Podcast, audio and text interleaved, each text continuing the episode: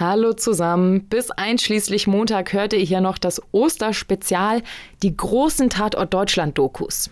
Die sind noch aus der Zeit, bevor wir auf die täglichen Folgen umgestellt haben. Das heißt, heute nimmt euch Sky Dumont mit durch den Fall des Schneekönigs. Und an dieser Stelle ein kleiner Transparenzhinweis. Der Schneekönig ist Anfang November 2022 gestorben. Die Folge wurde aber knapp ein Jahr vor seinem Tod veröffentlicht. Wisst ihr Bescheid? Und jetzt geht's los. Ich war damals ein Adrenalin-Junkie und ich habe die ganze Welt gesehen. Ich habe eigentlich alles Mögliche erlebt und es geht eine. Ich kann es nicht mehr toppen. Hamburg im Sommer 2020. Das ist die Stimme von Ronald Mieling. Sie gehört zu einem stiernackigen Hühnen, dessen kurz geraspeltes weißes Haar einen mächtigen Schädel bedeckt, aus dem helle und sehr, sehr schlaue Augen herausblitzen. Seine kräftigen Arme hatte vor dem weit geöffneten Hemd und dem mächtigen Bauch verschränkt. Tja, wer ist dieser Mann mit Boxernase und dem verschmitzten Lachen? Vielleicht fällt ja bei einigen der Groschen, wenn man seinen Szenennamen hört. Hier sitzt munter und laut wie immer Blackie.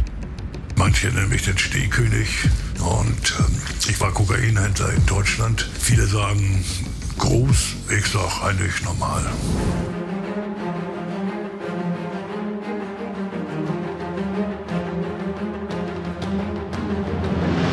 Tatort Deutschland. Die Crime-Doku von Bild. Ronald Blackie Mieling, der Schneekönig von Hamburg. Ronald Mieling wird am 12. Juli 1950 in Hamburg geboren. Die 70 Jahre sieht man ihm kaum an. Gut gehalten würde man sagen, aber vielleicht hatte dieser Mann schlichtweg keine Zeit zum Altern. Dafür bietet das Leben einfach zu viel. Ich habe auch jetzt ein Alter erreicht, wo ich ruhiger geworden bin. Mein Adrenalin ist ein bisschen runtergegangen. Ich bin jetzt seit vier Jahren aus dem Knast. Ich habe in Hamburg versucht, nach meiner Entlassung eine Wohnung zu bekommen. Gab es nichts. Die haben mich nur blockiert. Dann habe ich gemerkt, dass die Polizei irgendwie beschattet macht tut. Den habe ich wahrscheinlich irgendwann mal auf die Füße getreten, den einen oder anderen. Und äh, die sind dann nachtragend. Und habe ich gedacht, da geht's nach Bremen. Oh ja, den hat er auf die Füße getreten. Sie behalten ihn im Auge. Aus Gründen, wie wir noch hinreichend erfahren werden. Dabei hatte er in der eigenen Familie sogar Gesetzeshüter. Denn sein Vater Max ist Polizist, seine Mutter Else ist Hausfrau. 1959 kommt Ronalds Bruder Ralf zur Welt. Die Kinder wachsen behütet in einem Mehrfamilienhaus im Stadtteil Barmbek auf. Die Eltern versuchen ihnen alles zu ermöglichen eigentlich beste Voraussetzungen für ein geradliniges Leben. So schildert es jedenfalls die 2008 verstorbene Else Mieling in einem Interview von 2002. Ich habe meine Kinder das so schön gemacht. Ich habe einen Führerschein gemacht, habe ein Auto gekauft und wenn sie aus der Schule kamen, sind wir immer im Sommer nach der Ostsee. Und mir kann mein Kind ja nicht bieten. Luft und gutes Essen und Liebe. Alles war da. Und auch Blackie schaut gern zurück zu seinen Jugendjahren. Aber damals begann sich etwas in dem jungen, sportlichen Mann zu regen. Der Vater, später 1984 an Krebs gestorben, ahnte sicher schon Mitte der 70er, dass sein Sohn andere Vorstellungen vom Leben hatte. Also meine Kindheit war sehr glücklich. Meine, meine Mutter war zwar eine Glucke und mein Vater war eigentlich, der war der Coole eigentlich. Der hat immer gesagt, guck mal, wenn du irgendwas machst, er war, er war ja Polizist, wenn du irgendwas machst, dann lass dich nicht erwischen. Und ansonsten gehst du in den Knast, da musst du, musst du mit leben. Ja, der behütete Familienalltag engt den jungen Ronald Mieling ein.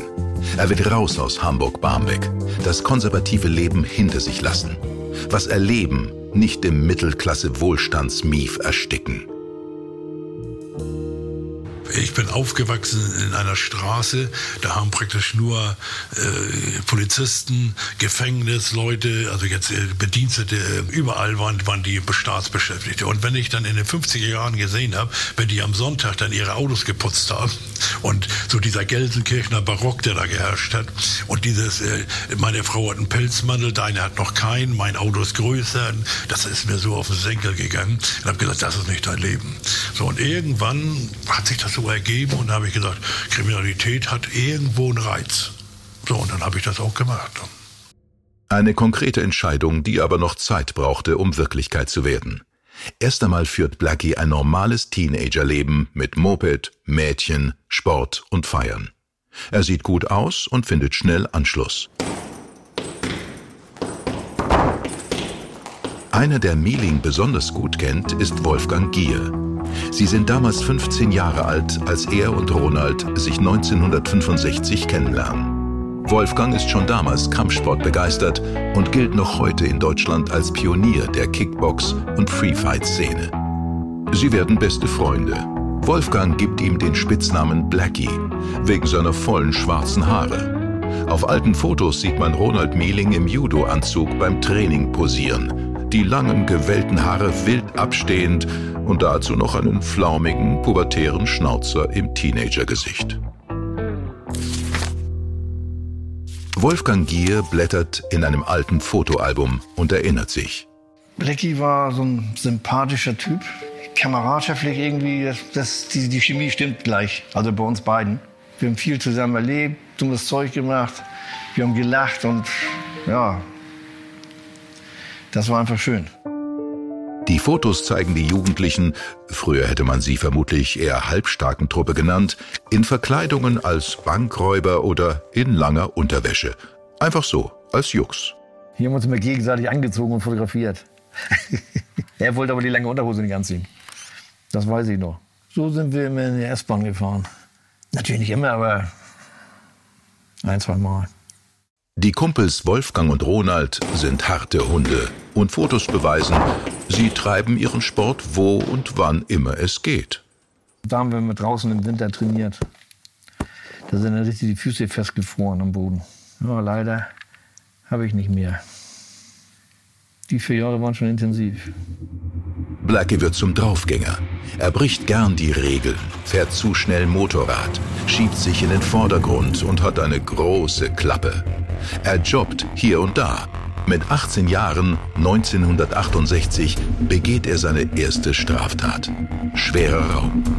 Die Tat stellt auch die Freundschaft zu Freund Wolfgang Gier auf eine harte Probe. Wo Blackie das erste Mal vier Wochen Schädlerstraße hatte. Das war so Jugendarrestanstalt, also die ist schon heftig, das sollte die Jugendlichen abschrecken, irgendwas zu machen. Und da ist das dann jeden dritten Tag, gab es nur Trockenbrot. Und da musste die Matratze rausgepackt werden, da gab es ein Holzbrett und so. Da war nur eine Stunde Freigang im Kreis und man durfte sich mit keinem unterhalten. Und als er da rauskam, da hat man schon so gemerkt, dass er gedacht hat, so, ich bin jetzt irgendwie der, der, der, der Oberverbrecher oder so. Und dann aber nachher, wo er, wo er das mit dem Schlachter gemacht hatte, da war ja schon die Zeit vorher schon, dass er das doch schon erzählt hat. Nicht direkte Einzelheiten, aber er hat was vor und dies und das.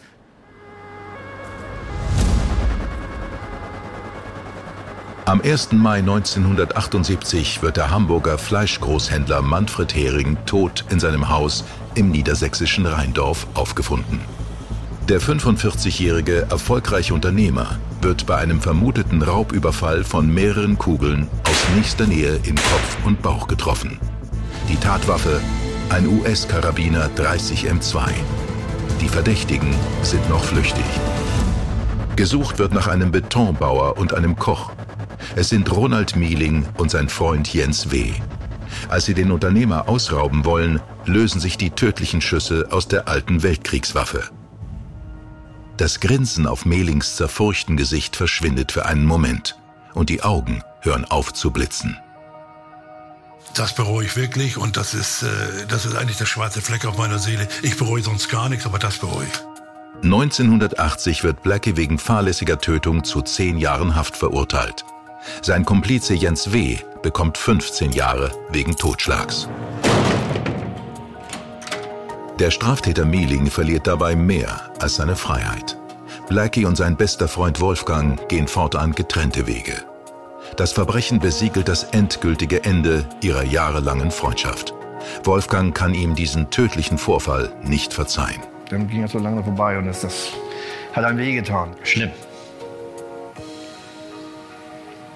Das kommt schon wieder hoch. Und dann war das nachher, merkte man das so, dass er zu höheren Berufen war. Was aber sollte das Höhere sein? Blackie arbeitet im Knast an seiner neuen Karriere. Mit knapp 40 Jahren kommt er 1989 frei. Im Gefängnis hatte er enge Kontakte zur holländischen Kokainmafia geknüpft. Sein erstes Drogengeschäft lässt nicht lange auf sich warten. Als Tourist getarnt steigt er am 10. August 1989 in ein Flugzeug. In seinem Koffer über 10.000 D-Mark.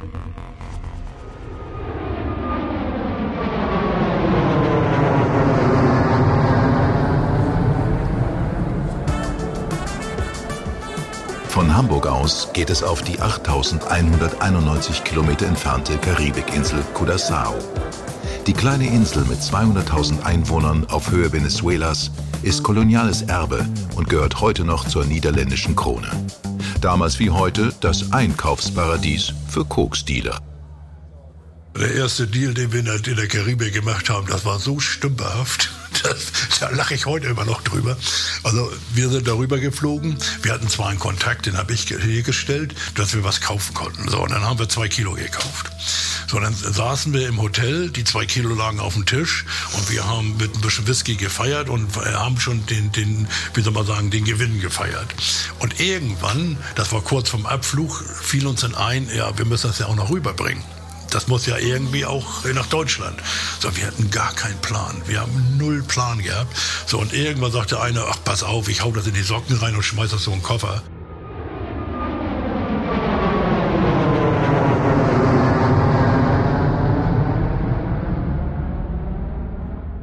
Bei dem ersten Transport, wir haben alle geschwitzt. Und der, der es im Koffer hat, hat am meisten geschwitzt. Aber wir waren ja alle noch ein bisschen besoffen.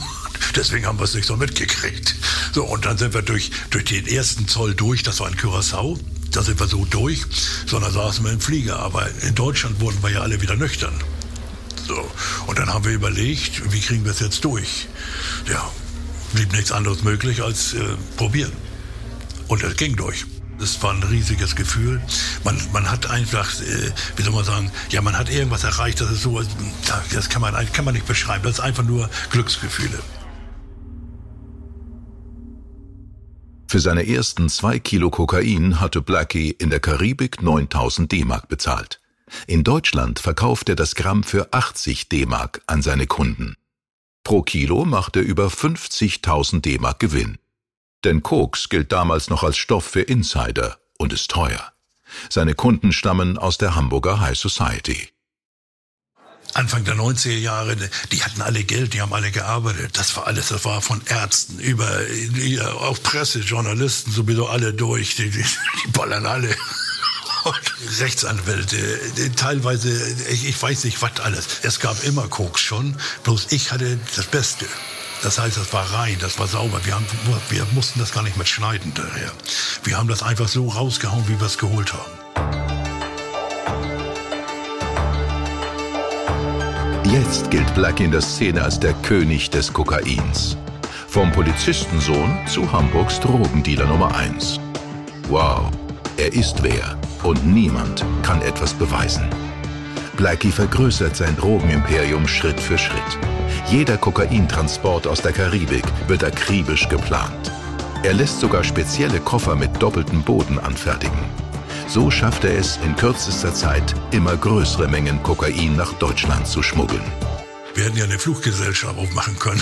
Wir haben so viel, so viel Plätze gehabt ja, und so viele Hotels mit Kurieren. Wir haben teilweise auf einen Schlag 70 Kilo rübergeholt. Per Flieger. Ich hätte jeden Tag so einen Transport holen können. Das, war, das kam und war weg.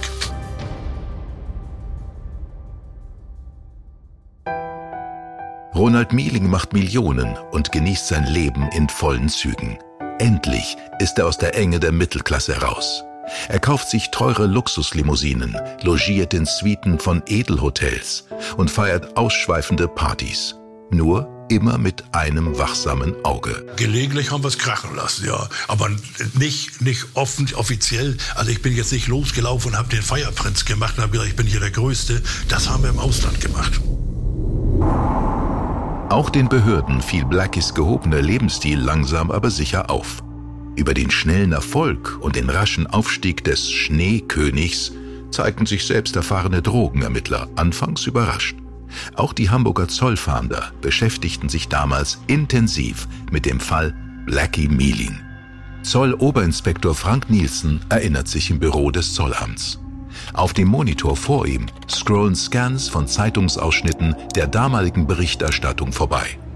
Auf den Bildern hat Blackie schon deutlich zugelegt.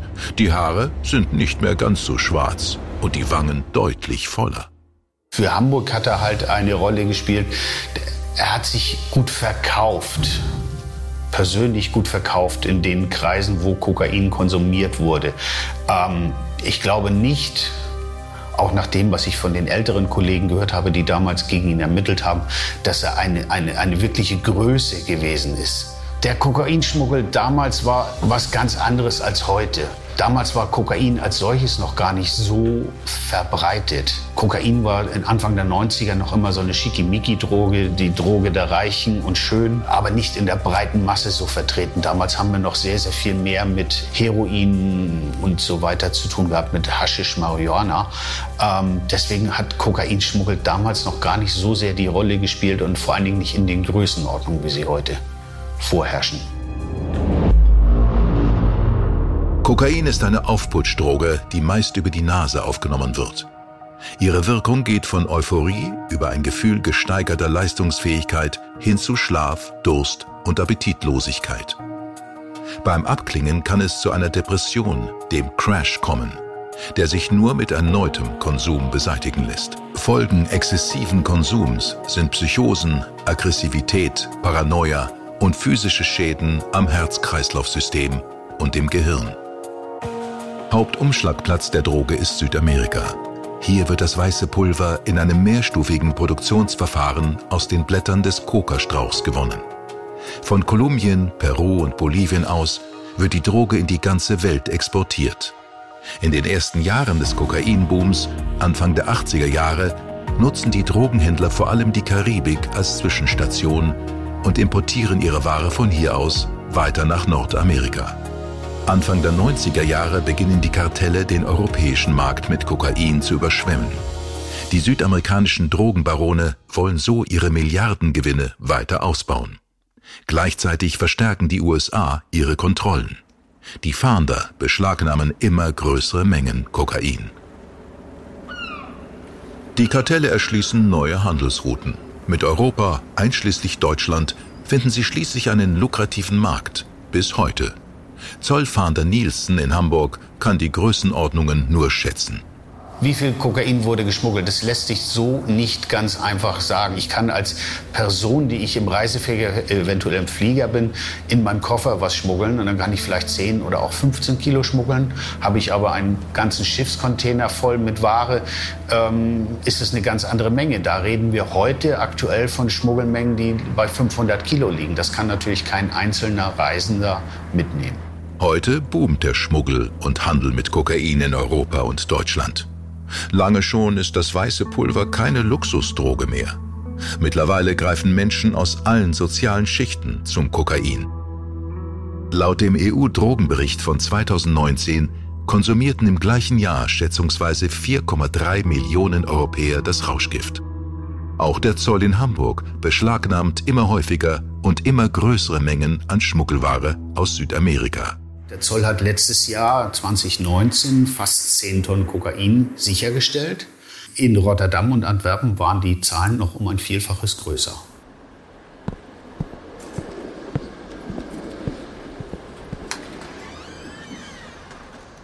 Bremen im Sommer 2020. Vollgepackt mit Einkaufstüten kommt Blackie in einer eigens für heute angemieteten Ferienwohnung an. Seine Wohnung bleibt Privatsache. Ehefrau und Tochter warten schon eine Weile und begrüßen den Hühnen. Der macht sich aber gleich an Herd und Spüle zu schaffen.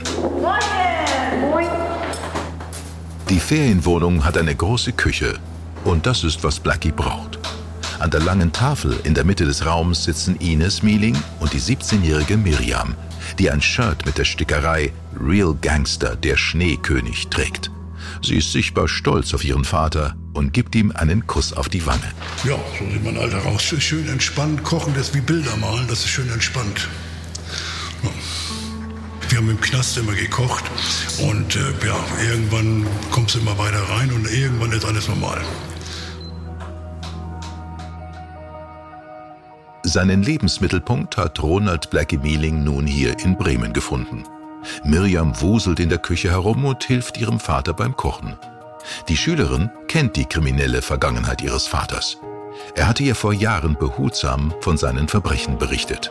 Was ich über die Kokain-Vergangenheit von meinem Vater denke, dass er das alles so geschafft hat, dass er nicht irgendwie, weiß ich nicht, irgendwo eine Verletzung hat, die er jetzt Jahre später immer noch hat, sondern dass er mit 70 noch keinen Rollator braucht, noch keinen Gehwagen, keinen Lift, um eine Treppe hochzubekommen oder dass er das halt alles noch schafft.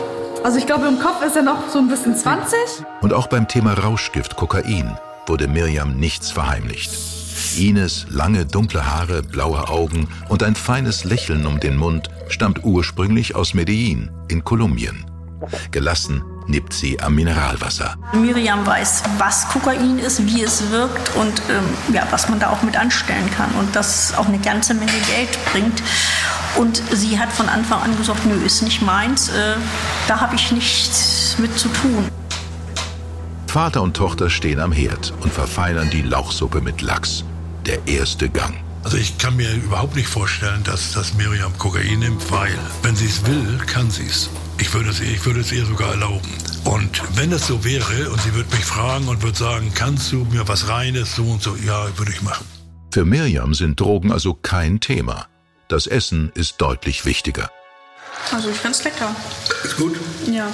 Der Pfeffer muss dann rein. Wollte ich gerade sagen, Pfeffer Ja, das weiß ich aber. Für viele Jugendliche aber sind Kokain und andere Drogen ein wichtiger Bestandteil ihres Lebens und ihres Selbstverständnisses als Teenager. Von seiner eigenen Familie hält Blackie den Stoff unbedingt fern. Die Kokainszene in Deutschland, gut, da hat sich viel geändert. Wirklich sehr viel seit meiner besten Zeit. Früher war das eigentlich so, dass viele Deutsche das gemacht haben. Und das waren alles kleine Clubs, die irgendwo ein bisschen gedealt haben. Heute ist das sehr organisiert. Curaçao war eigentlich Holland in warm. Und auf dieser Insel ging unheimlich viel ab. Das war ja noch so Kleinkrämerei. Das war sehr viel Arbeit für, für verhältnismäßig wenig Gewinn. Die schönste Zeit ist eigentlich gewesen, wo es nach Kolumbien ging. Also das war Abenteuer pur. Zum ersten Mal erhält der Schneekönig Zugang zu den berüchtigten Drogenkartellen, zu einer Welt der Auftragsmorde, der Korruption und der milliardenschweren Deals.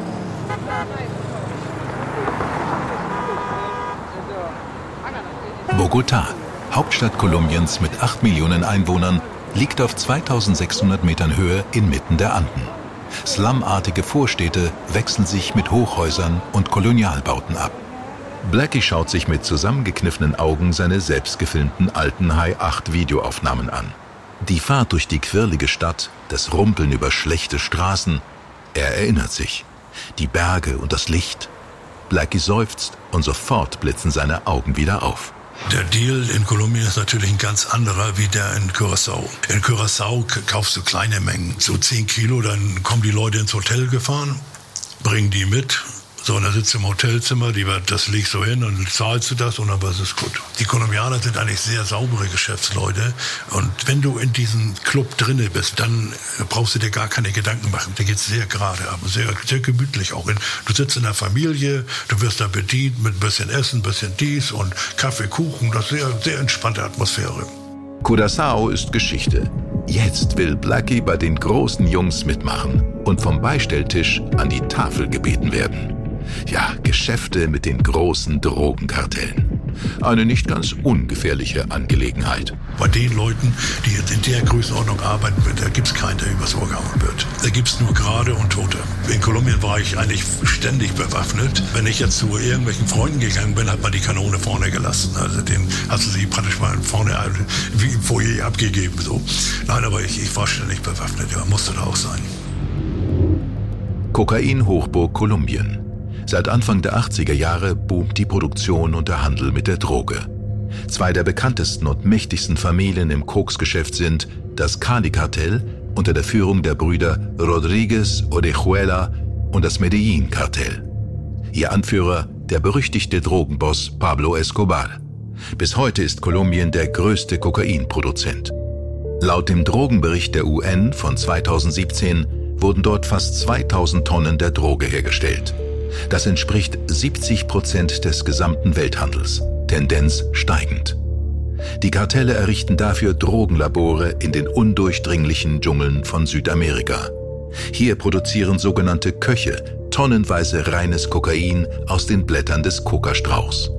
Das Pulver wird später in die USA, aber auch weltweit verschifft und findet seinen Weg nach Hamburg. Natürlich war ich in der Kokainküche, ich war etliche Male da. Ich habe auch oft da eingekauft. Ich weiß nur, äh, zwei Kilo äh, Paste ergeben ein Kilo Kokain. Ich sag mal 40, 50 Kilo Blätter, dann daraus kriegt man eine Kilo Paste. Es war nur mal teilweise lustig. Die Cocineros, das sind die, die Köche, die, die nennen sie Köche, die das machen, die schmecken mit den Fingern ab. Die haben das, äh, keine Ahnung, das sind, die machen das beste Kokain. Ich habe das eigentlich getestet, nicht, nicht mit der Nase. Viele testen ja mit der Nase, das habe ich nicht gemacht. Man kann das reiben zwischen den Fingern, dann spürt man, es ist eigentlich Schnee. Das muss wie Schnee schmilzen. Bei den letzten Worten reibt Blackie die Fingerspitzen aneinander, als würde er ihn wieder spüren. Den Stoff, der seine Welt war. Eine Welt, die nun das Höhere war, zu dem sein alter Freund Wolfgang Gier ihn berufen fühlte.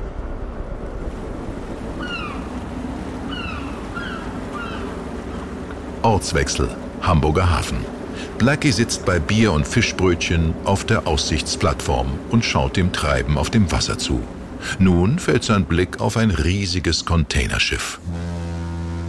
Wenn man mich fragt, wie viele Tonnen ich hier eingeführt habe, dann werde ich das natürlich nicht beantworten. Und äh, ich kann höchstens dazu sagen, ja, es war ein bisschen was, ja. Wenn ich hier bin und Containerschiffe sehe, kriege ich immer feuchte Hände. Und feuchte Hände waren bei mir immer große Mengen Geld, die kommen. Ronald Mieling war und ist mit Sicherheit nicht der Einzige, der genau in diesem Moment feuchte Hände bekommt. Neben Rotterdam und Antwerpen zählt der Hamburger Hafen heute als Hauptumschlagplatz für Kokain in Europa. Experten vermuten, dass hier jährlich hunderte Tonnen Kokain in Containern versteckt werden. Doch das Zollfahndungsamt der Hansestadt kennt heute viele Tricks der südamerikanischen Schmuggler. Alleine 2019 konnten die Ermittler bei Kontrollen fast 10 Tonnen Kokain sicherstellen. Viel, aber vermutlich ein Tropfen auf dem heißen Stein. Zurück zu Zolloberinspektor Nielsen. Wieder ruft er auf seinem Rechner Fotos von Drogenfunden auf. Koffer, Tüten, Katzenfuttersäcke. Es gibt grundsätzlich zwei Arten, Drogen zu schmuggeln. Zwei große Verfahren haben, die immer wieder auftauchen. Das ist dieses Drop-Off und das Rip-Off. Das ist zum Beispiel eine Geschichte, da ist im Rip-Off-Verfahren. Dabei zeigt er ein Foto von einem geöffneten Container.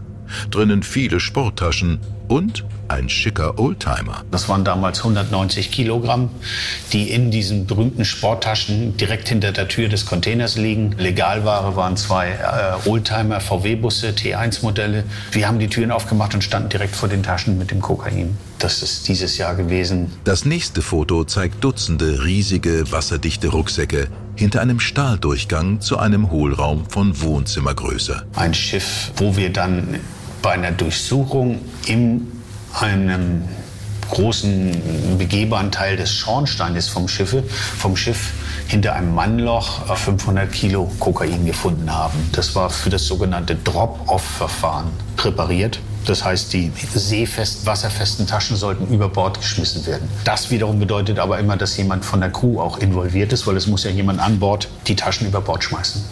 Jeder Fund im Hamburger Hafen wird vom Zollfahndungsamt in Laboren akribisch geprüft und chemisch analysiert.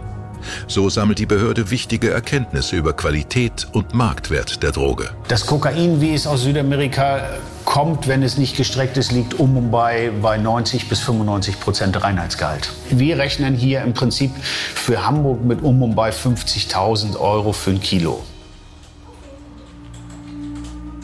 Der Hamburger Zoll leistet seinen Beitrag.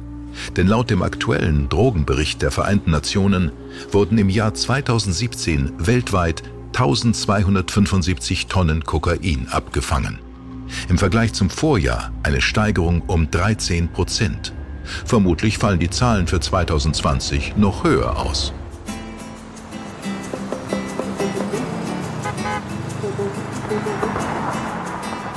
Bogota, Mitte der 90er. Blackie und Partner rumpeln mal wieder mit dem Jeep fröhlich durch die berstend volle Stadt. Sie pfeifen den jungen Frauen hinterher. Blackie ist jetzt nicht mehr ganz so jung und knackig. Aber er versprüht Charme und Vitalität. Die Vororte von Bogotá sehen dann wenig später auf der Fahrt nicht mehr ganz so schick aus. Große Schlaglöcher, wilde Stromkabel, Prostitution und Drogenhandel. Werbung Neulich wieder zu hören bekommen, Aktien, Börse, Sparpläne, das ist nichts für mich. Ich verstehe ja nichts von Wirtschaft. Das ist die teuerste Ausrede, sich nicht um sein Geld zu kümmern. Bei 10% Inflation, da kannst du ja quasi schon in Echtzeit zuschauen, wie dein Geld an Wert verliert. Aber das Beste ist, um sein Geld clever anzulegen, da musst du kein Diplom in Wirtschaft haben. Aber vielleicht solltest du reinhören bei Defner und Chapitz. Wirtschaftspodcast von Welt. Mein Name ist Defner, Dietmar Defner. Mein Name ist Chapitz, Holger Chapitz. Wir streiten als Bulle und Bär jede Woche um die Wahrheit. Wahrheit. Und wir wetten auch darauf. Immer wieder dienstags, überall, wo es Podcasts gibt. Und freitags auch sehen um 17.45 Uhr bei Weltfernsehen. Werbung Ende. Kolumbien wird Blackies zweite Heimat. Er verbringt dort nun mehrere Monate im Jahr. Der 43-Jährige pflegt seine neuen Geschäftsbeziehungen sorgfältig und baut ein perfekt strukturiertes Netzwerk aus.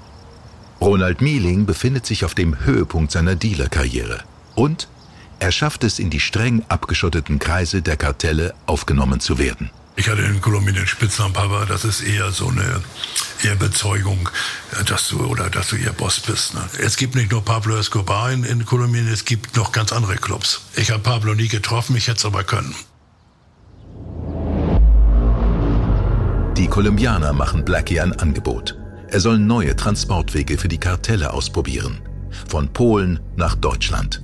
Es geht um zwei Tonnen Koks. Blackies Anteil 250 Kilo.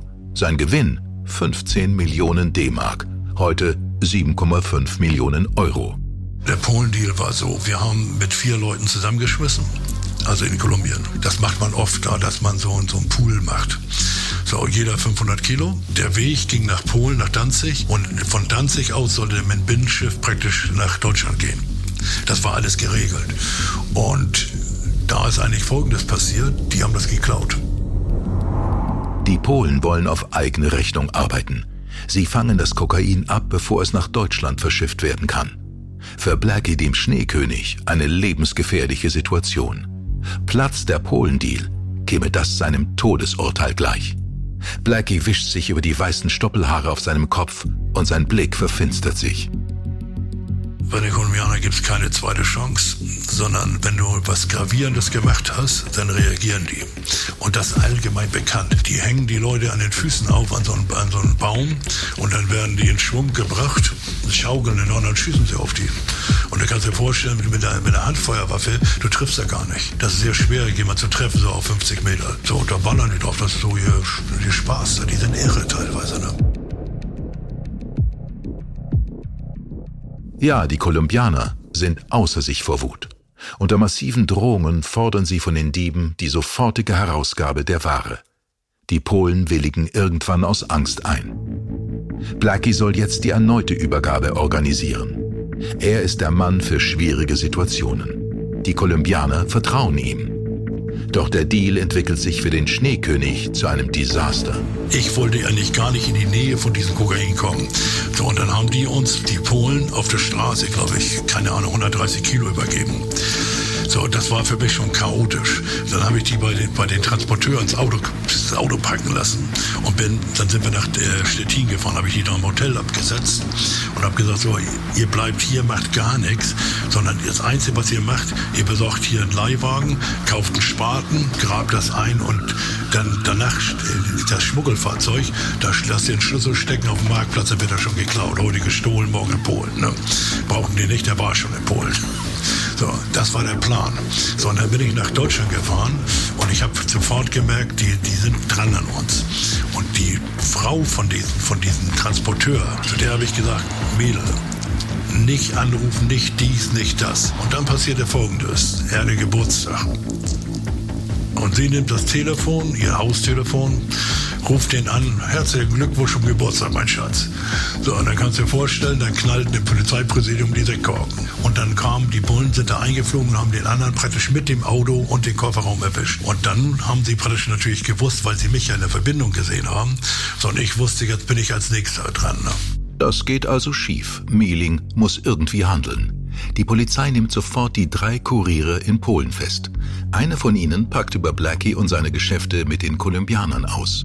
Der Schneekönig kann gerade noch so nach Hamburg fliehen. Er weiß, dass er im Visier der Polizei steht und jetzt rund um die Uhr beschattet und abgehört wird. Ortswechsel Hamburg. Blackie fährt mit seinem unscheinbaren C-Klasse Benz auf der alten Fluchtroute. Beschauliche Wohngebiete lösen breitere Straßen ab. Wir sind hier in der Jahresstraße und ich muss sagen, ich habe wieder ein bisschen Adrenalin, weil das war meine Fluchtstrecke.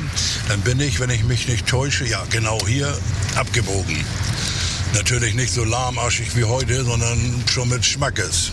Ich habe einen Catcher im Auto gehabt und konnte ihr Telefon abhören. Sie gerade meins abgehört, ich habe ihrs abgehört. Wenn die sich unbeobachtet fühlen wollten, dann haben sie gesagt, dann gehen wir mal auf das Kleine. Das Kleine war immer ein Handy. Und damals gab es C-Netz und ihr C-Netz habe ich abgehört. Wo ich da oben an der Straße war, habe ich, hab ich über ihre Telefone gehört, wie die einen Zugriff planten. So, und bei Zugriff habe ich Gas gegeben. Und diese Ampel habe ich überquert mit ungefähr, ich weiß das nicht, aber 220, 230 bin ich hier rüber gehuckelt. Und wenn man jetzt, wenn man jetzt über diese Straße fährt, diese, dann ist das so ein leichtes Bub-Bub rüber, so ein leichter Hügel. Und ich bin damals direkt über die Kreuzung geflogen. Das Auto hat abgehoben wenn man sich einer Verhaftung entziehen will, dann kann man nicht überlegen, ob man Verkehrsregeln einhält. Und dann kann man auch nicht überlegen, wie gefährlich das ist. Da muss man Gas geben. Und entweder klappt das oder klappt das nicht. Und wenn das nicht klappt, ja gut, dann landet vielleicht im Rollstuhl. Dann hast Pech gehabt. Dann war dein Schutzengel zu langsam. Blackie hat Glück. Kein Unfall, keine anderen Menschen kommen zu Schaden und er entkommt. Die Flucht gelingt, doch Blackie ist noch lange nicht außer Gefahr. Er muss sich einen Plan B überlegen. Nach der Flucht war ich noch zwei oder drei Monate, eher drei Monate in Hamburg. Dann habe ich ein Business-Ticket gekauft und habe mich von, von einem Freund von mir nach Schiphol fahren lassen, nach, nach Holland, Amsterdam und bin von da aus in die Karibik geflogen.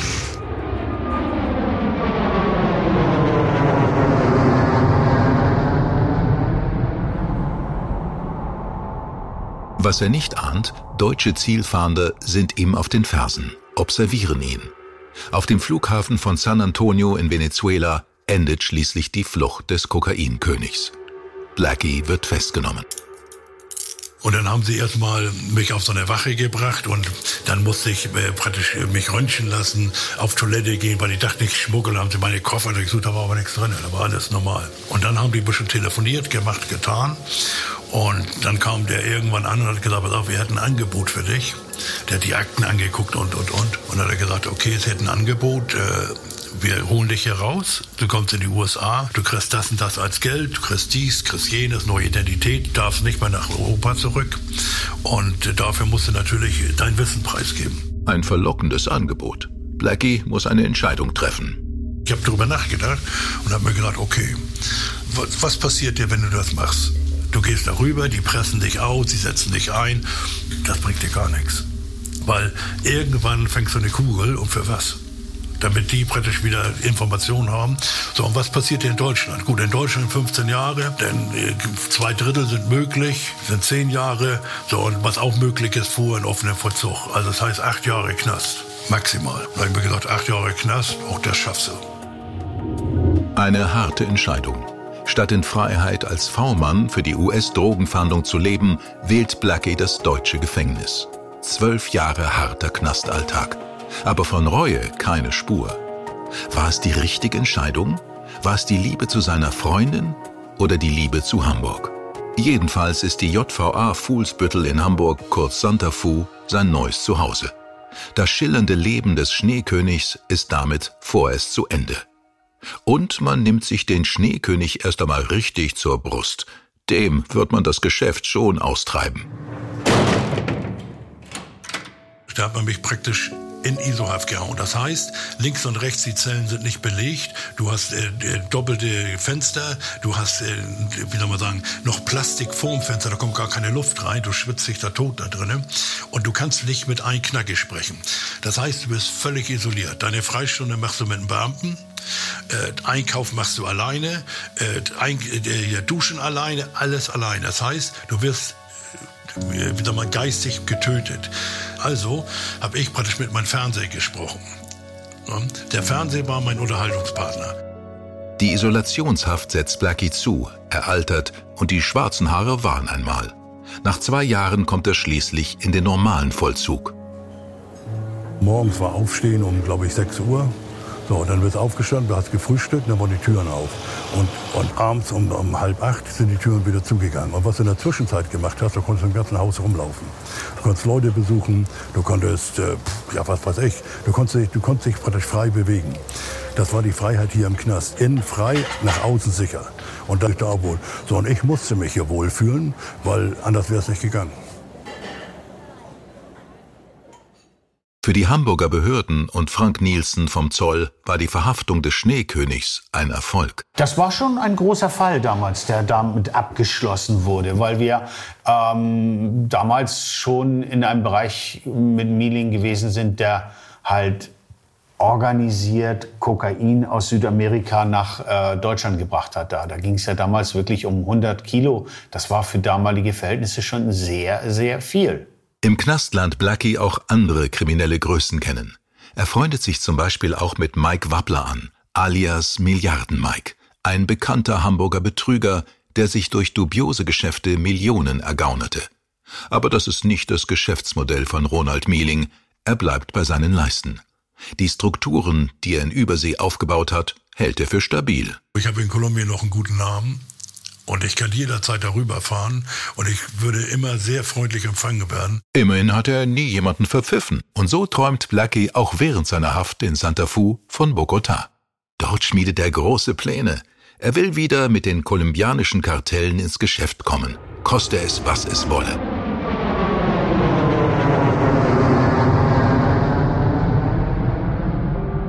Im Dezember 2003 wird Blackie, der mittlerweile 53 Jahre alt ist, vorzeitig aus dem Gefängnis entlassen. Seine Reststrafe ist auf Bewährung ausgesetzt. Doch statt sein Leben nun neu zu ordnen, setzt er sich in den nächsten Flieger. Ziel Kolumbien. Der nächste Millionendeal wartet. Ich hatte damals ein Joint Venture mit jemandem, kann man sagen, mit einem Kolumbianer, der hat mich darum gebeten, seine Truppe in Amsterdam praktisch einzunorden. Das heißt, ähm, ja, einmal Kunden, die die ja immer noch hatte, und wie die sich in Europa bewegen sollen. Also ich sollte die praktisch einladen und sollte die trainieren. Und dafür hätte es eine Million Dollar gegeben. Eine Million Dollar. Ein recht guter Lohn für eine Beratertätigkeit sollte man annehmen.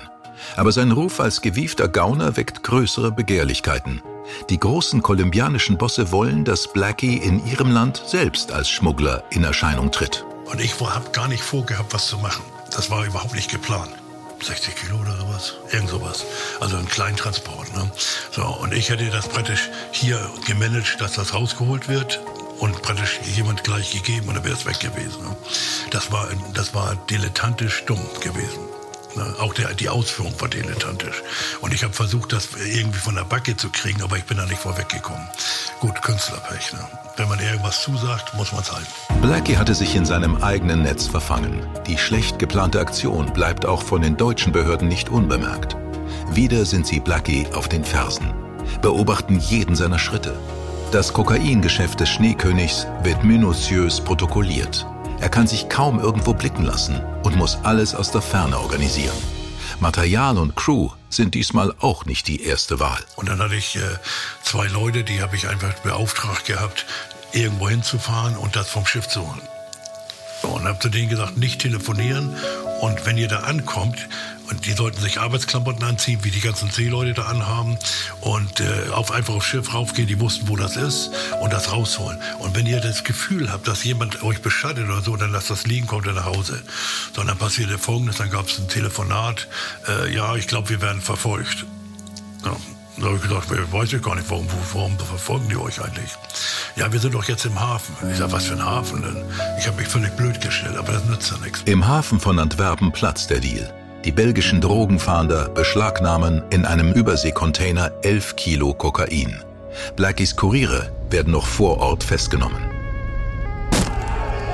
Im November 2005, knapp zwei Jahre nach seiner Haftentlassung, stürmen schwer bewaffnete SEK-Beamte Mehlings Wohnung in Hamburg und nehmen ihn erneut fest.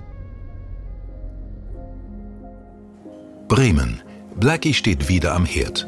Für das Bœuf Stroganoff, den zweiten Gang und das Lieblingsessen der Tochter Miriam. Ehefrau Ines beobachtet ihn bei seiner Arbeit. Belustigt muss Ronald Mieling kurz auflachen. Das Messer fährt dabei in das marmorierte Fleisch. Diese Szene hatte ich schon mal bei der letzten Verhaftung. Da war das ein Schweinebraten und ich war gerade dabei, mit der Fleischgabel und dem Messer da eine Scheibe abzuschneiden. Ich wollte gerade reinpieksen und dann hat das mir geklopft mit der Ramme. da sind die Polizisten gekommen für so ein Sondereinsatzkommando und ich bin auf den Flur gegangen und war natürlich erstaunt, wer da klopft. Dann flog die Tür auf und vier, fünf, sechs Leute, ich weiß nicht mehr wie viel, die sprangen da rein und äh, sahen natürlich mich mit dem Messer und der Fleischgabel. Aber ich war ja zu Hause. Und ich war in Shorts und in, in T-Shirt und sprang direkt wieder raus und sagten, legen Sie die Waffen weg. Und ich war eigentlich cool drauf, habe gesagt, Mensch, Jungs, bleibt doch mal cool, das ist ein Trangierbesteck, das sind keine Waffen, ich will meinen Schweinebraten anschneiden. Und dann haben die gesagt, Waffen weg, dies, das, papa. Sag ich, pass auf, bleibt cool, schießt euch nicht in die Füße, das tut weh. Ja gut, und dann habe ich das weggelegt und dann haben sie mich halt mit allem Mann überwältigt, weil ich, ich stand da und ja, gut. Blackie geht erneut ins Gefängnis, diesmal für zehn Jahre. Diese Inhaftierung ist für ihn besonders bitter, denn auch im Privatleben des Schneekönigs hat sich einiges verändert. Und hier sitzt die Veränderung in Persona am Küchentisch. Blackie und seine langjährige Freundin Ines trafen sich damals in seiner Knastzeit schon seit zwei Jahren regelmäßig. Und dann kommt bald Tochter Miriam zur Welt. Kennengelernt haben wir uns Anfang der 80er Jahre in einer Dorfdisco. Und der Verlauf dieser Beziehung ist äh, immer konstant gewesen. Der Kontakt bestand immer. Aber ähm, manchmal fielen die Treffen etwas dürftig aus, weil er auch viel unterwegs war. Aber Kontakt bestand immer. Das hat es wohl. Von Anfang an hat die heute 60-jährige Blackies kriminelle Karriere miterlebt. Bei seinen Kokain-Deals hat sie sich jedoch immer rausgehalten. Blackie macht einen zufriedenen Eindruck. Er serviert das Bœuf Stroganoff. Es gibt ein privates Leben des Ronald Mielings, das ist meins. Und das Geschäftliche, da habe ich nichts drin zu suchen gehabt. Und das wollte ich auch nie. Tja, und 2018 machen Blackie und Ines ihre Liebe endgültig offiziell und heiraten. Man muss jemanden haben, der loyal ist und, und das in jeder Gelegenheit. Das heißt in guten und in schlechten Zeiten. So, und man, über die ganzen Jahre, sie hat ihren Weg gemacht, weil sie hat einen soliden Weg gemacht. So, ne? so und ich habe einen kriminellen Weg gemacht. Das passte nicht, um zusammenzuleben. So, aber jetzt im Alter passt das. Ich habe meinen kriminellen Weg abgelegt. Ines hat auch ihren Weg hinter sich. Na, mit allen Dellen und das wie so ein altes verbeultes Auto. Ja, so muss man das sehen. Ne? Aber nur Spuren im Leben machen interessant. Ne? 2016, zwei Jahre vor der Hochzeit, kam Blackie frei. Insgesamt saß er 32,5 Jahre lang, fast die Hälfte seines Lebens in deutschen Gefängnissen. Seine letzten Haftjahre hatte er in der JVA Glasmoor in Hamburg verbracht. Heute wohnt der ehemalige Schneekönig mit seiner Familie eher bürgerlich und konservativ. Ein Leben, das er früher verabscheute.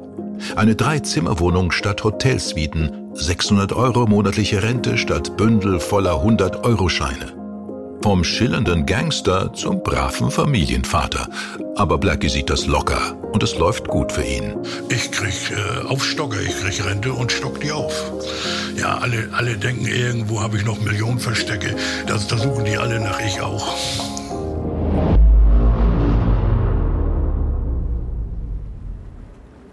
Ortswechsel Hamburger Hafen. Auch ohne Blackie.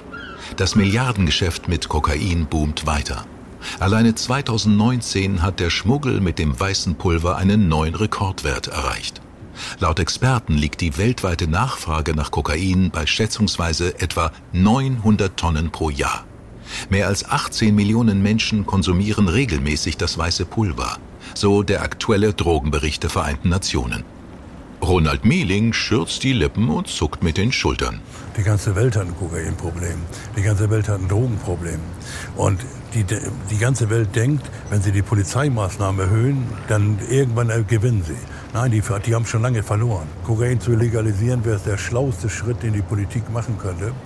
Die Gier nach Profit ist groß. Nach Schätzungen von Experten werden jährlich 90 Milliarden US-Dollar mit Kokain umgesetzt. Die internationalen Drogenkartelle wollen ihre Gewinnmargen weiter steigern.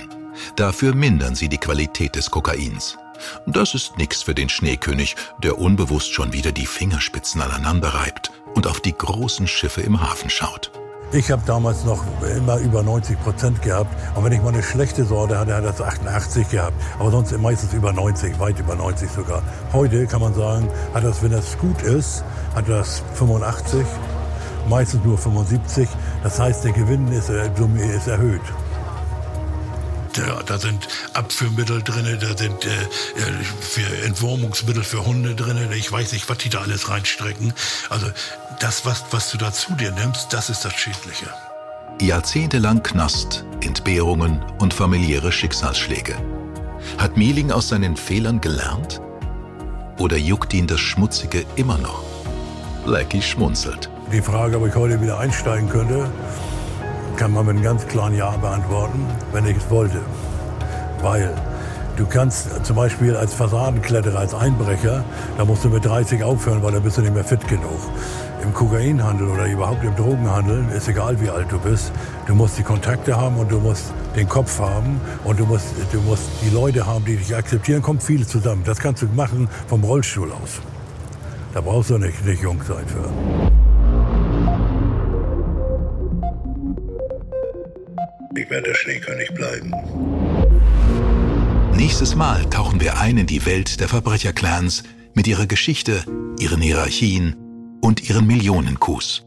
Verpasse keine Folge und abonniere Tatort Deutschland. Tatort Deutschland, die Crime-Doku von Bild. Produziert von den Wake World Studios. Projektleitung Lutz Neumann und Simone Terbrack. Produktion Fabian Scheffler und Felix Stäblein. Bildredaktion Christine Wahl, Frank Schneider und Stefan Netzeband. Sprecher Sky Dumont. Dir hat diese Folge von Tatort Deutschland gefallen? Du bekommst von True Crime einfach nicht genug. Dann hör jetzt in unsere weiteren Folgen rein. Hier warten mehr als 200 spannende Fälle auf dich, wie das Verschwinden von Rebecca Reusch, der Prozess gegen O.J. Simpson oder die Entführung von Ursula Herrmann. Wir hören uns bei Tatort Deutschland.